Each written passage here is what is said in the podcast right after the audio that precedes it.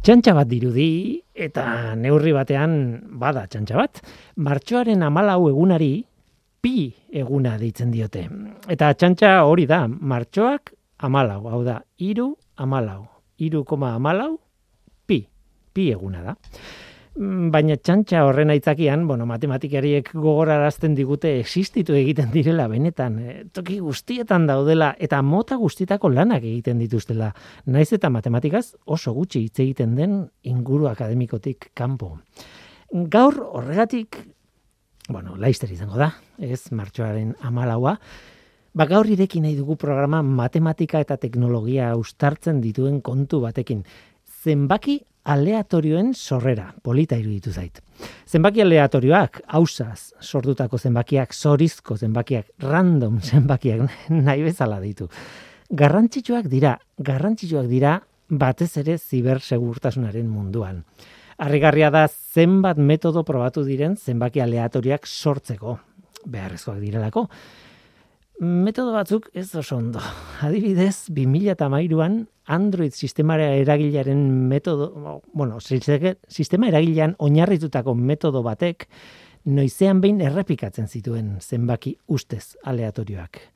Edo behintzat iragartzitezken zenbaki horiek. Eta horri esker bitcoinen lapurketa bat izan zen. Tira, hori pasata dago zerbait guztiz guztiz, baina guztiz aleatorioa egitea oso zaila da. Ia ezinezkoa. Gaur egun zientzialariek duten modurik onena eh, hori egiteko fisika kuantikotik dator. Fluktuazio kuantikoak ustez ezin dira iragarri. Isotopo radioaktibo baten desintegrazioa noiz gertatuko den, ba ezin da iragarri edo laser baten intentsitatearen goraberak ezin dira iragarri.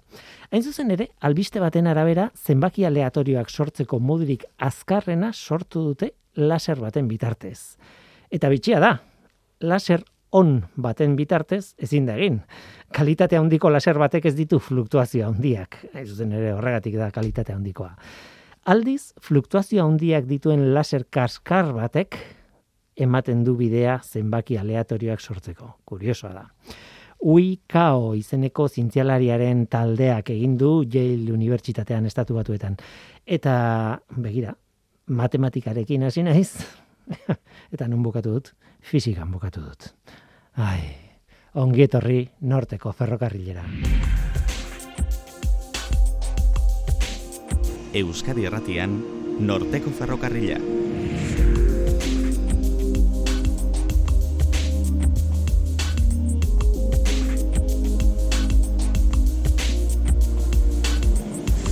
Kaixo denoi zer moduz, e, gaur ere bi mundu horien artean ibiliko gara, matematika eta fisika, fisika eta matematika, lengusuak dira, egia san. Ni Guillermo Roa naiz, eten zuten ari zareten hau, Euskadi Erratia. Alderantzizko bidea egingo dugu, fisikarekin hasiko gara, fisikatik abiatuko gara. Fisikariz betetako zentro batek 2000 eta emeretzian, amar urte bete zituen, Donostiako zik nanogune zentroaz ari naiz, Eta Elisabete Garmendiak zentro horren historioa idatzi du. Liburu bat idatzi du horretarako historiaren hasiera behintzat. Gurekin izango da gaur. Eta gero, bai, gero matematikaren munduan sartuko gara Ainoa Inigez matematikaria etorriko zaigu. Bere matematika ezagutuko dugu eta ez bakarrik bere matematika. Gainera bisita txiki bat egingo dugu arekin Euskal Herriko Unibertsitatera eta Bekam zentroetara. Alegia matematikaren hemengo ikerketa zentroetara. Oazen ba, hau da norteko ferrokarrila, zientziaz betetako hitzak.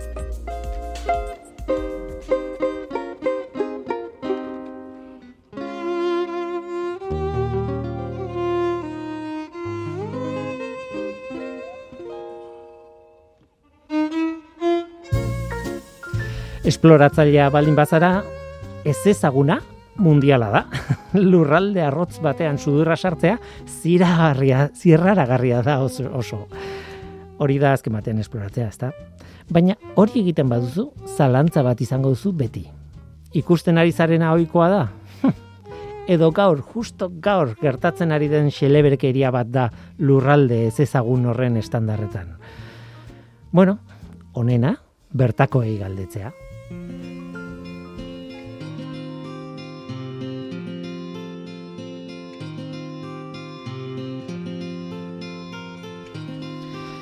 Elisabete Garbendia esploratzailea kaixo ongitorri.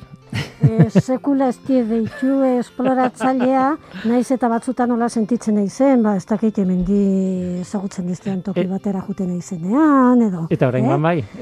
Eta, bueno, e, aizu, ba, arro sentitzen naiz, e, kalifikatibo horrekin, bai. Aha, ba, posten naiz, nik hala ikusten zaitut, e, nola bait. Bueno, esan behar dut hemen zaudela, ba, nanogune txikiaren xarma izeneko liburua idatzi duzulako, eta beraz, kazetaria zara, idazlea zara, eta niretzat zientziaren munduari be, kanpotik begirada bat eman diozu, e, bueno, esaten zenidan sartu baino lehen, zientziaren munduari baino gehiago, zientzia egiten dutenen munduari kanpotik begirada egin diozu, eta beraz, niretzat esploratzaile bat zara, nolabait. Eta e, polita da, polita da. Mm, irakurri dut zure liburua, eta batzuetan izugarri harrapatu nau, beste batzuetan gutxiago, ez dizutuk ez durrik esango, baina ne, neure burua aztertu dut, eta batzuetan dokumental bat ematen zuen idatzia, eta beste batzuetan e, bertako biztanleen, mundu horretako biztanleen egunerokoa planteatzen ez, eta behar bada horretan e, izan dut, e, ez dakit, e, momentu politenak. Ez dakit, E, esan. Ara, esploratzailetik hasiko gea, eh? E, ni kerabaki nun, e, baiezkoa ematea, liburu hau idazteko proposamenari, eh? Pedro Miguel Etxenikek eta Txema Pitarkek egin zidaten proposamenari, baiezkoa ematea, e, hortxe ba, liburuaren azalean e, dagoen e, areto garbiko e, irudi hori, baina benetan ikusi nuenean, ezta? E, hori lehenengo aldiz nanoguneren egoitzara joan, eta pitarkek erakutsi zidanean dena goiti bera, eta ona iritsi, eta bertan sartu gabe, areto garbian sartu gabe, eh? kanpotik, ez geunden martzianoz jantzita. Eta hortaz, e, hor kanpotik ikusi nuenean, eta esplikatu zidanean e, pitarkek zertzen hori, klak, esan nun, ba bai, ni liburu hau idatziko dut. Aha. E, animatzen nahi zaba egitera. Eta hortaz, hori zan, e, bueno, ba, behar izan un txinparta. Aha. Eh? E, zen zalantza hundik nitun, e, hori erabat arrotza e, nintzelako eta zitzaidalako zientziaren mundua. Aha, Egia esan oso toki berezia da. Laborategi bada, bai, nolabait, baina ateak oso ondo itxita ditunak eta eta sartzen dan guztia, sartu behar da erabat goitik bera jantzita, gaina txuriz doaz, eta e, daokan hauts guztia kenduta. Behar bada, mm, ez dakit dutxa dan e, izena, edo baino e, prozesu bat jarraitzen dute sarreran, hautsak kentzeko eta beraz laborategiren barruan ez dago hautsik edo oso partikula gutxi daude, ez? Eta orden kanpotik ikusita ematen du ez dakit. Bueno, ba, orain oitxu gera, e, bueno, covid dalata, e, oitxu gera ja, hori, jende guztia, e, zera hauekin ikuste, ez da jantzi mota honekin ikustera, ez? E, bueno, jende guztia, do, jende asko, ez da? Batez ere, osasun gintzan dabiltzenak jakina. Eta, mm, e, baino, ja horrek markatzen du, ez da? Ja jantzi klase horrek, hori martziano jantzi horrek markatzen du, eta gero hori, eh? E, Txema Peterkek esplikatu zidanean, ba hor, ez dakit, hautsaren, ez dakit ze e, e, proportzio txikiena ere ezin dala sartu, e, alegia, bueno, ez dakit, badago, proportzio txikire, baina hain, hain, hain, hain da txikia, eh? E, bueno, ba, iruditu zitzaidan, hori, hori zala, nola esan, bueno, e, horren, horren xarma sentitu nuen ja. Hor- Hori dago izenburuan, hain zuzen ez, txikiaren xarma, Mm. txikia, partikula txikien eta, bueno, elementu txikien, fisika txikiaren xarma, ez. Txema Pitarke zuzendaria da, bera Mhm. fisikari teorikoa da, eta, eta bueno, historia horrazten da, azken batean, e, Pedro Miguel Etxenikeren ideia nolabait izan zen, eta Txema Pitarke Ingalaterran zegoen, ez, Cambridgeen, obe- okerrez banago, bai. eta bisitan joan zitzaion ideia honekin eta esan zion bera izateko zuzendaria zentro berri batena oso ezaugarri bereziak dituen zentro batena horrelako zentroak asaltzen ari zian garaian, ez? E, e, Euskal Herrian e, biogune, biomagune, adibidez, ez? Eta, bueno, ba, nanozientzia ikartuko zuen zentro bat egin nahi zuten, ez? Eta hori izan zen, bueno, bidai honen hasiera. Ba, bueno, proiektu bere garaian ni orain jabetu naiz, eh? historia ezagututa jabetu naiz, zenbateraino zen eh, proiektu berritzailea eta ausarta, ikaragarri. Eh?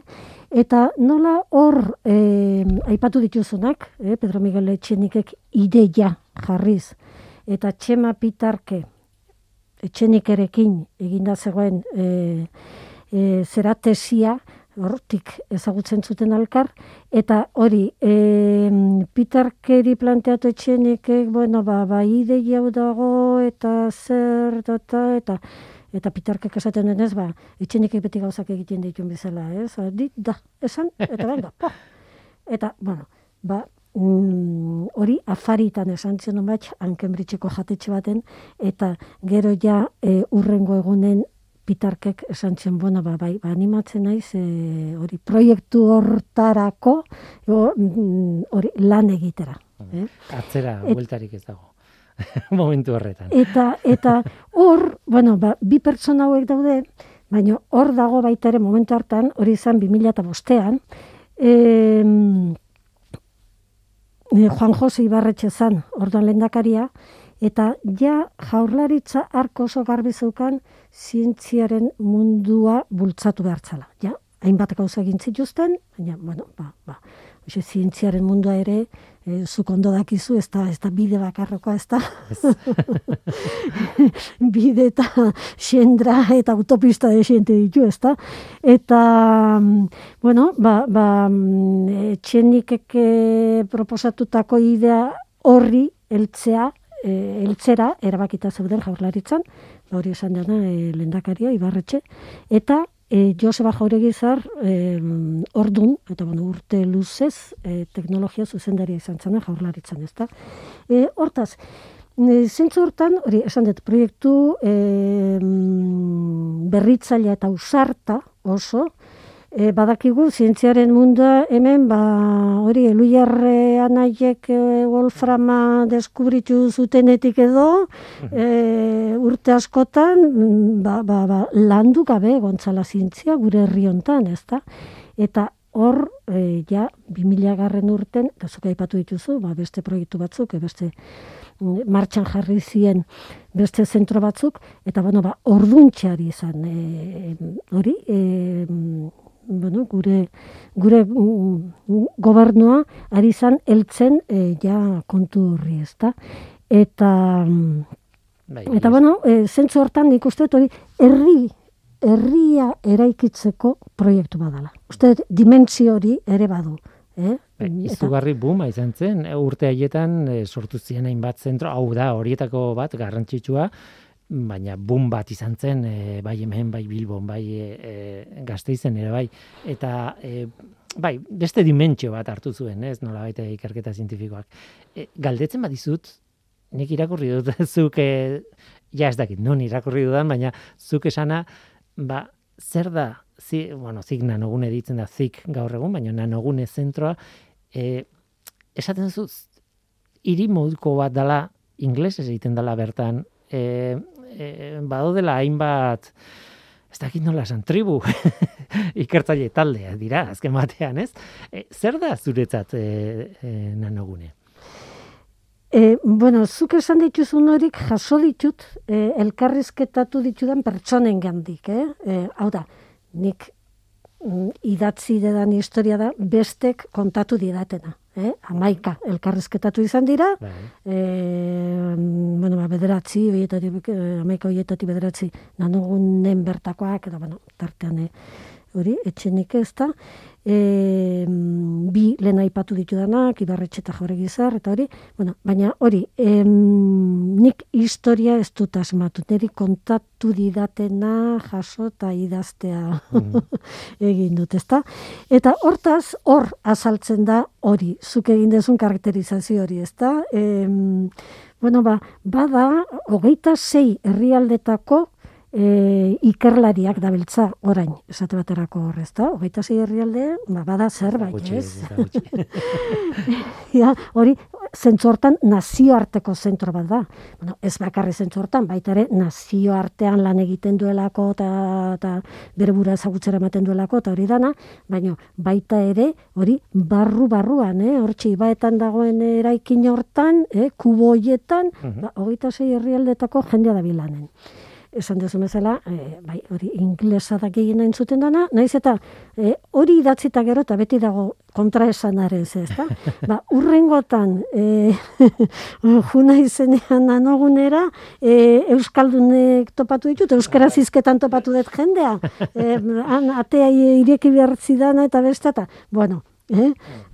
E, Bueno, eta, eta mm, hori, eta ikusten duzu, e, bueno, ban kafe hartzeko tokian, ban sarreran daukaten toki hartan, bueno, orain erdi itxita dago, pandemia ezkeroztik, baina normaltzegoenean eta, gura, da, e, elkartzeko tokia, eta eta hor, ba, hori, e, ja, azpegiz eta ikusten duzu, ba, xe, mundun arraza, bai, eh? hainbat bai. arrazatako jendea uh -huh. dagoela, da, da bilela horre, eh? Orduan, zentzu hortan oso erakargarria da, bueno, ba, ba hori, e, hortxe, nazioarteko gune bat, e, bai, e, jendez beteta, nik elkarrek zetatu izan ditut, e, edo nanogunekoak, edo nanogunerekin zer ikusia duten, edo handik sortutako enpresak adibidez, mm grafeneako bai. zuzendari zientifikoa maia zurutuza, kimikaria da, eta orduan, bueno, beste lotura batzuengatik ere bueno, ezagutu ezagutu ez, baina banuen bere berri. Bai.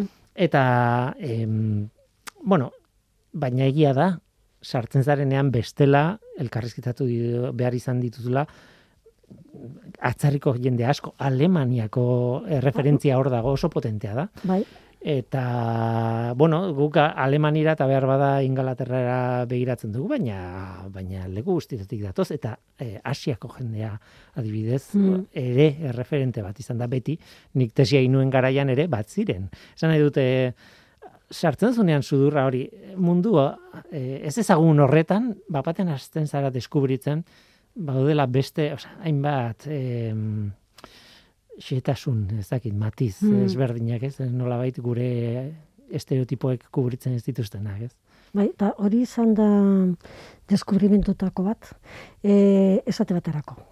E, zientzialariei eta ikertzailei buruz daukaz, dauzkagun estereotipoak, ez? Eta batez ere, ba, xe mundori gutxi ezagutzen den dugu, no, dauzkagun estereotipo horiek, ez? Bo, e, beti imaginatzen ditugu, ba, ez dakit mikroskopian begia jarrita, edo e, arbelean izugarrezko formulak idatzita, edo zer dakinik, eh? edo hori martzianoz jantzita.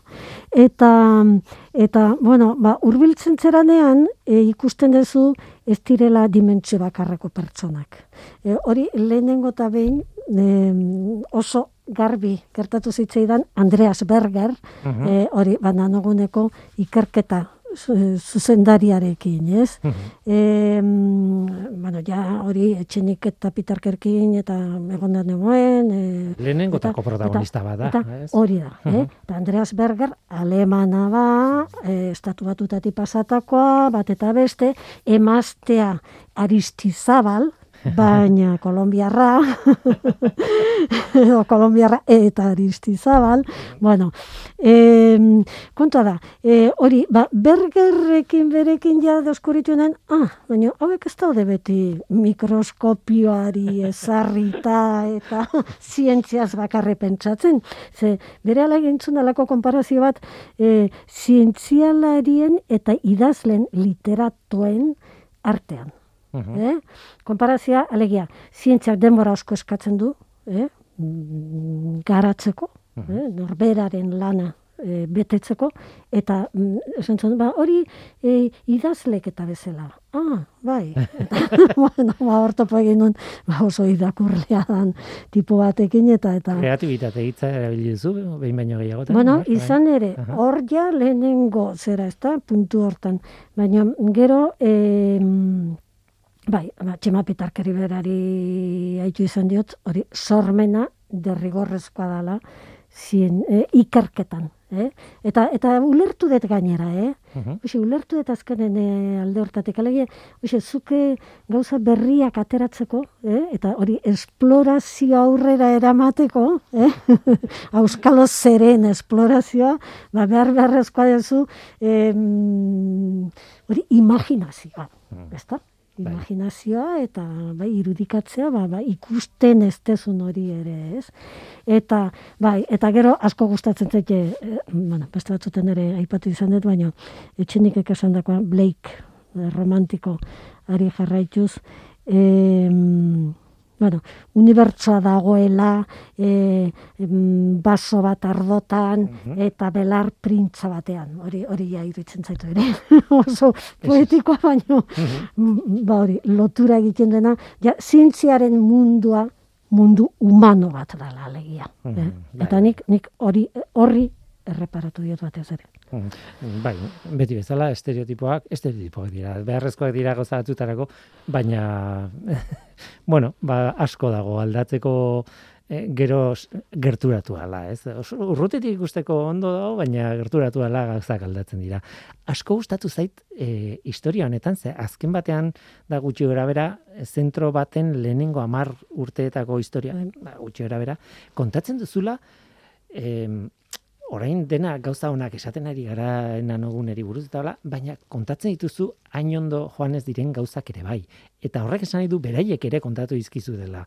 Adibidez, e, eraikuntza bera eraiki behartzan garaian, e, konstruktore batzukin izan zituzten kontuak eta edo ja ez ditugu goratzen, baina ez da bak, e, adibide bakarra. Esan nahi dut hau errealitatea da, ez? E, kontatu duzuna errealitatea da, ez da propaganda hutsa mm, zientziaga zentro batena, ez?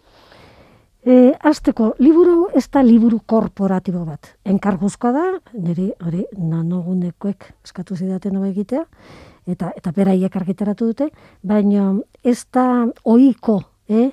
E, liburu ofizial hoietako bat, eh, esan dezagun. Ofizial alegien, bueno, bari, korporatiboa esaten da hori edo. E, ez da hori. Eta mm, hortik abituta. Eta gero, ba hori, beraiek kontatu dizkidate gauzak, ba hori e, e, behartzuenean e, bere gordintasun eta guzti.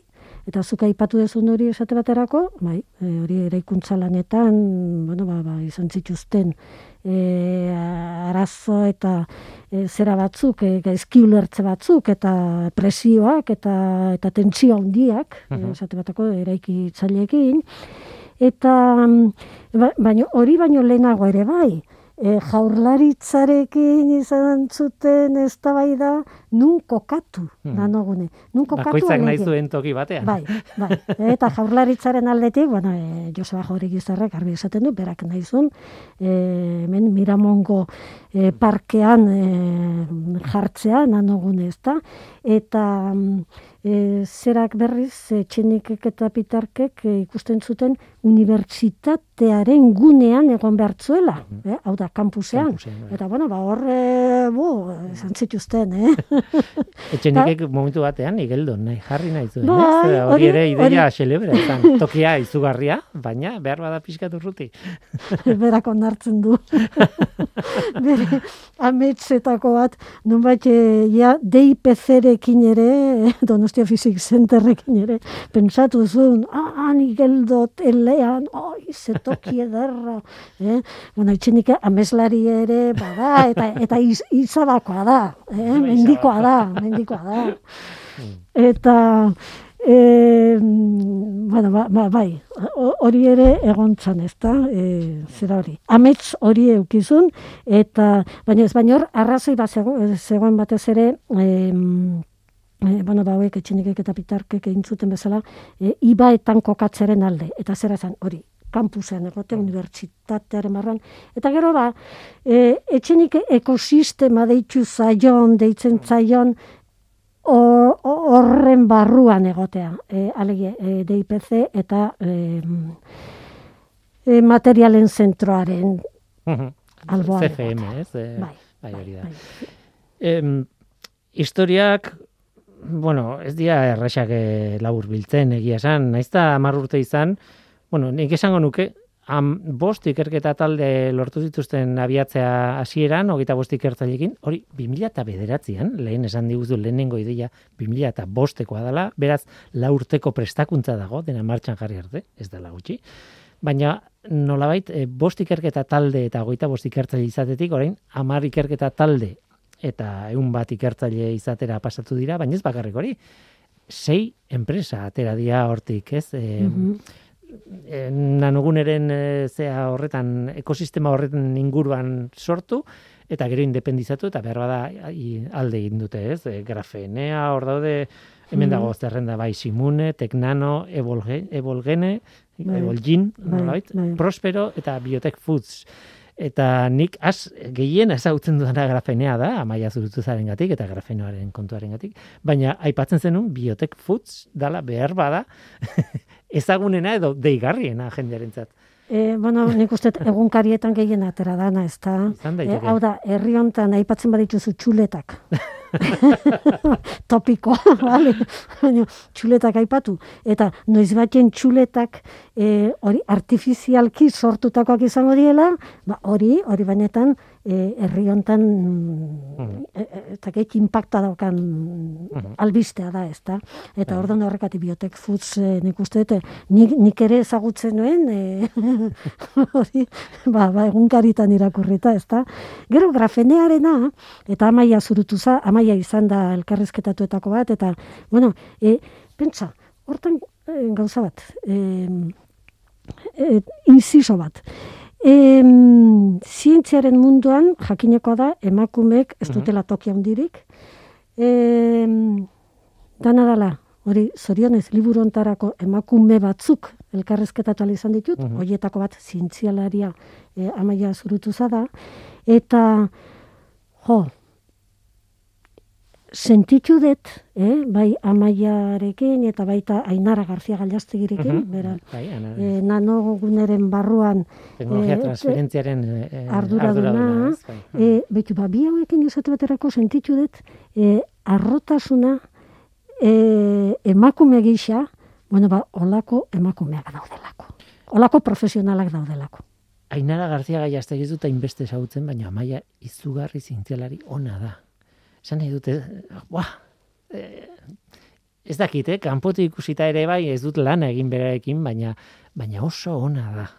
E, aztu emakumea edo gizonezkoa da, oso ona da. Eta emakumea dela gogoratuta berriz ere, oso oso ona, ez? Eta, eta hori azpimarratu behar da, nola ez? Bai, e, esan dakoa, eh? hor, nanogunen bertan ere, e, e, emakum, portzentualki eta emakumeak askoz gutxiago dira, eta hori dana, baina daudenak, ezagutu ditudan hoiek, ba, ba, bueno, ba hori, esan dakoa, arrotasuna sentiarazi didate, eta, eta, em, ez eta, eta itxaropena, eh, etorkizunera begira, bueno, ba, ba horrelakoek aurrera egingo dutelako eta horrelako gehiago sortu die, sortuko dielako zalantzai gabe. Asko gustatu zait ere bai egin duzula esfortzu berezia, ez dakitzuk edo zure elkarrezketatuek e, kontatzeko hemen azpian olako zentro batean e, dagoen filosofia. Ze zentro bat sortzeko e, bueno, kanpoko eredu asko begiratu dira eta bisita asko egin dira eta e, funtzionamendua kanpoko fun, gustatu zaiena behintzat hartu dute eta Mhm. ekarri dute ona. Eta asko gustatu zait adibidez, ba, zenbateraino, pues, esan dugu, ez, hainbat lantalde daudela, baina konektatuta daude, eta e, adostasuna bilatzen dela, eta uste dut pitarkek berak esaten zuena, adostasuna bilatu bai, baina estrategia ez da bozkatzen. E, kuriosoa da, baina gero pentsatuta esaten du, funtzionatzeko modu egokia izango da. Ba, izango da, izango da. E, eta egia da, momentu batzutan gainera, hori ba, pitarkeke hori kontatzen zidanean, hori esaten zidanean, eta esaten bueno, bueno, baina, hortaz, e, zuek, e, ez dakit pa. Diktadura txiki bat dago, zera bakoitzan, ez, talde bakoitzean, ez? Talde buruak. eta, eta, mm, bai, ho- horrela esan da, ez da, hori, ez da bozkatzen, ez da, eta, mm, pixkat, tente jartzen zea, ez da, eta, baina gero, e, bueno, ba, ba, ulertzen dezu, e, ulertzen dezu. Em, em, bueno, nik ez detolako zentro bat e, ezagutu barrutik, ez naiz horrelako baten sekula egon, ez? Baina kanpotik begiratuta eta, eta esplikatzen didatenean, ulertzen dut, bueno, ba, norbaitek azkenean esan behar dela, ez, ba, hau horrela. Eh? E, erabaki hau izango da, hause, eta ez bestea. Eta hori norbaitek hor egin behar du lan hori, et, bueno, ba, ba, ba, ba, zentroa zuzen eramateko, ez da? Azkenean. Tarteko bidean nagozen, nik ere ikerketa egin dut bere garaian, tesia egin nuen eta bar, eta ulertzen dut neurri batean oso politak direla ideia batzuk e, gizarteratu, gizarteratu ez, ez da hitz, ez eta baizik eta gizarteak erabaki behar du ze zientzia egiten den, eta nik pentsatzen nun beti, puntu bateraino bai, baina beste puntu bateraino adituek erabaki behar dute zer ikertuko duten, eta oso oso polita gaitxenik momentu baten esaten duela e, kandela e, ikertzen jarraituko bagenu elektrizitaterik etzan sortuko. Eta sortu zan garaian, jendeak galdetu elektrizitatea, e, bueno, galban, galban hori adibidez, eta bereiek esango zuten ez daki zertako da nau. Baina ez dugula imaginatzen gaur egun mundu bat elektrizitate gabe, ez? E, zertarako orduan, hemen sortu garren mendean, ba, euskalo. bai, bai, eta hor, eh, Hoxe, da ona da, ez ezaguna tratatzen dute beti, ez da? Mhm. Osa, hori da, azkenean zientzilerek ikertzailek egiten dutena da, bueno, ba, aragatago joate hori, ez? Ezagutzen ez tegun hori, eta horrein dike, mm, hori menderatzen ez tegun hori, eta horren bila, eta, eta hortaz, horrek, e, bueno, eskatzen du xe, eta gehi alako ezea bat ez, ausardia, mm. ausardia eskatzen du, lehen imaginazioa esan dugu, e, ausardia ere eskatzen du horrek, eta eta behar bada, e, bueno, ba, ba hori, hori ezin da, e, a ber, ezin da izan asamblea batek, mhm. eh? ezin du asamblea batek erabaki. Dana dela nik uste elkarre asko entzuten dutela, eh? Bai, bai, bai, bai. Hori, iruipen hori dauket, eh? Esfortzu handia eta batzordea handia, oh, asko egiten dituzte, bai. batzar asko egiten dituzte, eh, adost, adostasuna bilatzeko hain bai. zuzen ere, ez? Bai, eta asko hitz egiten dutela. Mm Bereien artean, hori, iruipen hori bai hartu dela. Eh? E, ez dira, hor, adibidez, amar e, talde daude, ezta? Hamar ikerketa talde eta e, iripen eman dit ez diela e, hori bakoitza bere aldetik di joana e, bakoitzak bere arloa dauka jakina, uh -huh. eh? Nano, zientziaren eta hori da. Bai. bai. Baino, e, gero alkarrekin enpastatuta daudela. Naiz eta baita ere diferentziak eta izan eta hori ere ez dizute gordetzen, eh? Hortan, em, hori lehen aipatu dezu hori, ezta? Nola kontatzen den gauza batzuk bastienak nola esan, em, esango genduke, e, mm, politikoki eh, hori da. eta politikoki ere bat zuzenak edo, eh, eh, ez dienak, nola bait. Eh, Eta, baina hori, nik uste dute hortan e, jokatzen dutela oso argi. Hmm. Bai, oso e, bildurrik gabe hori, ba, ba, haizu, hain e, polait eta hain zera estana ere hmm. esateko. Bai? Denbora gabe gelditzen ari gara, eh, nano, gune txikiaren xarma da, liburaren izenburua, Elisabete Garmendia Lasak idatzita, azken, azken, azken galdera bat egingo dizut, eta bakit hau hitz egiteko dagoela, baina oso simplea, merez izan du esperientzia, libura idaztearen esperientziak. Era bat. E, esan da no, enik master bat balitz bezala planteatu nun, hasieran pentsatu ba, niretzako master bat hori hor muturra sartzea. Eta, e, bueno, master oso beratxa izan da. Balitza bate garmendia, kazetaria, idazlea, eta nik izendatuta behintzat esploratzailea. Eskerrik asko norteko ferrokarrian izateatik. Zuri eskerrik asko eta bereziki gainera kalifikatibo horrekatik. Baina esan dizan bezala, oso pozik noa. Nahizun arte, Elisabete. Zientzia.eus, leio ireki bat zientziaren mundura. Irratia, telebista, artikuluak, irudiak, soinuak. Elujar Fundazioaren kalitatea zure eskura klik baten bitartez. Zientzia.eus, zure lotura zientziarekin. Martxoak amalau, iru amalau, iru koma amalau, beraz, martxoak ala, amalau, laster, pi eguna izango da.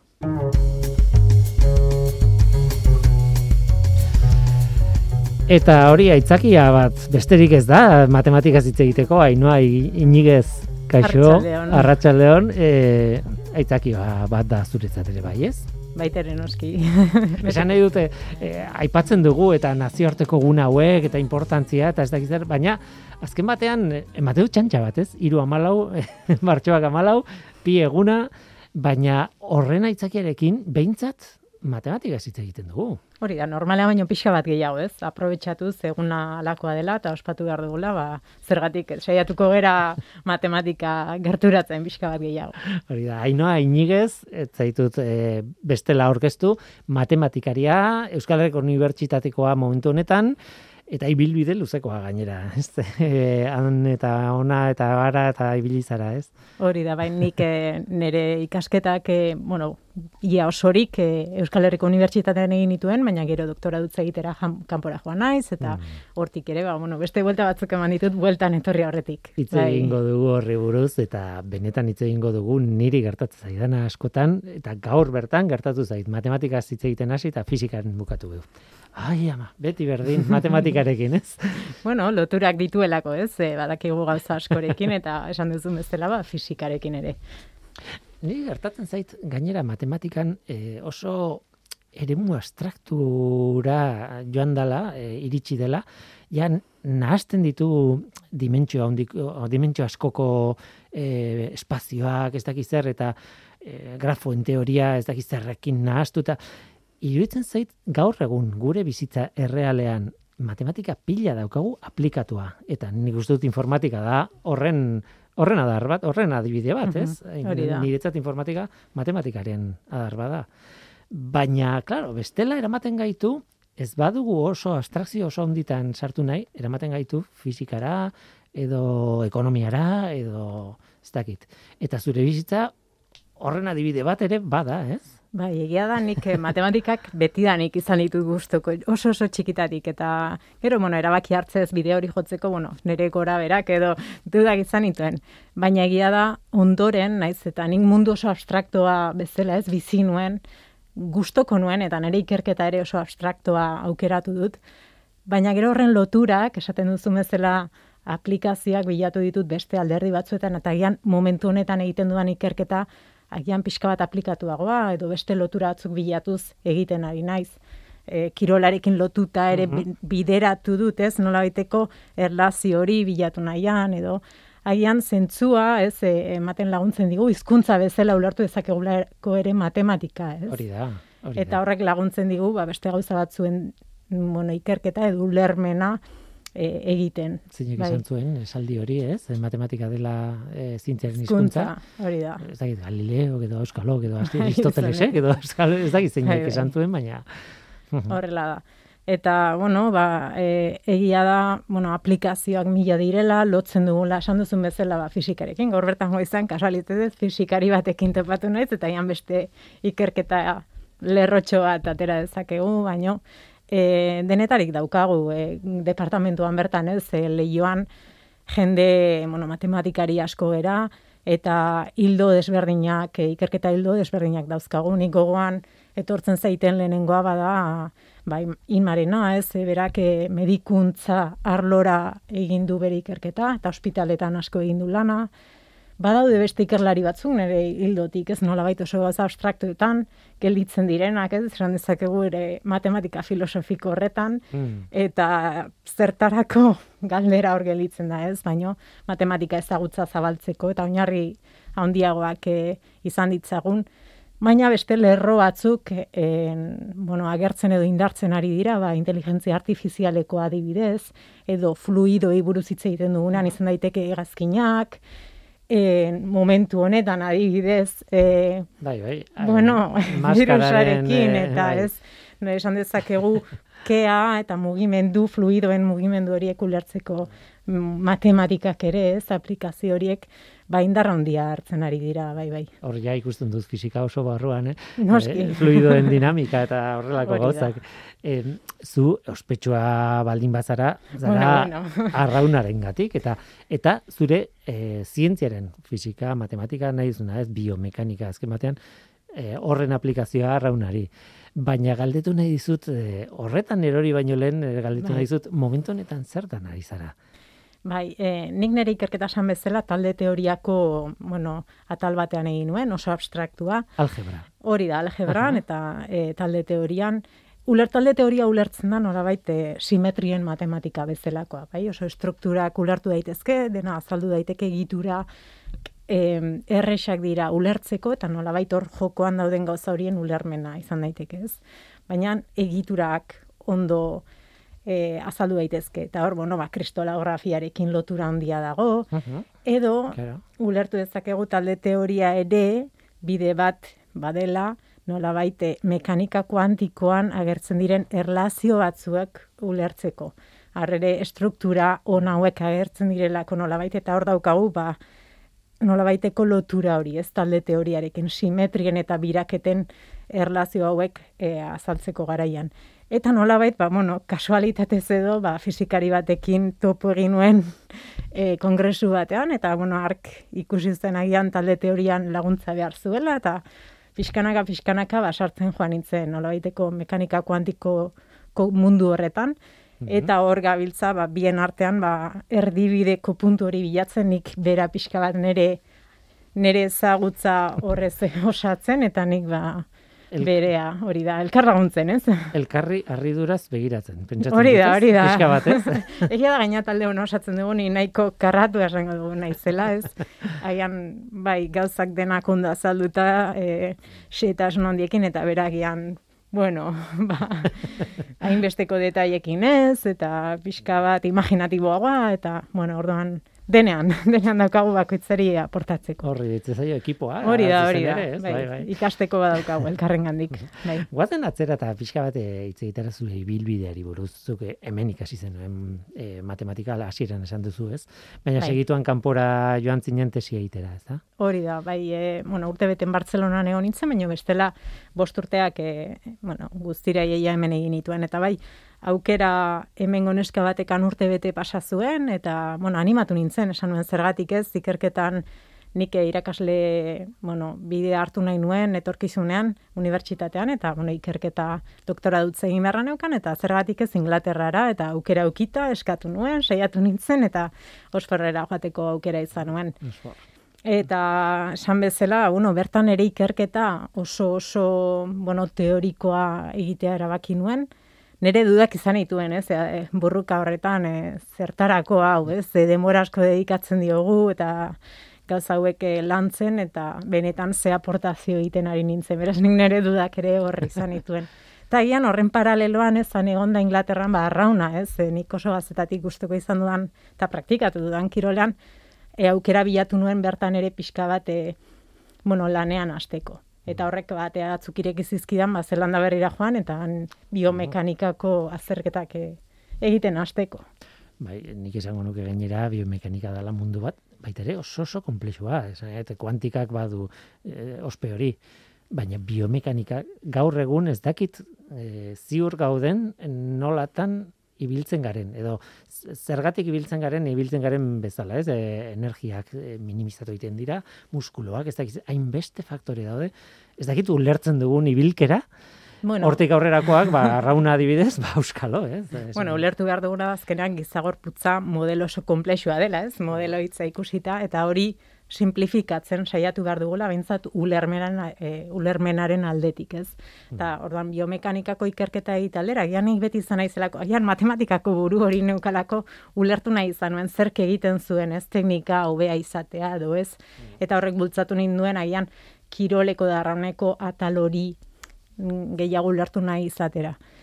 Eta, bueno, esan bezala, modeloak simplifikatzen saiatu behar da, ulertzen zein diren garrantzia duten aldagaiak, hoiek nola optimizatu saiatu, eta, bueno, ba, esperientzia oso positiboa izan da, Zelanda berrian bertan lanean hortan aritu ondoren, gero Cambridgeera bueltan ere, ba, aparailu hauek sortzen dituen enpresan, Eta esan beharra dago oraindik e, bueno, mundu hau arraunean behintzat, e, bueno, lan handia edo bueno, bide handia egiteko daukana dela.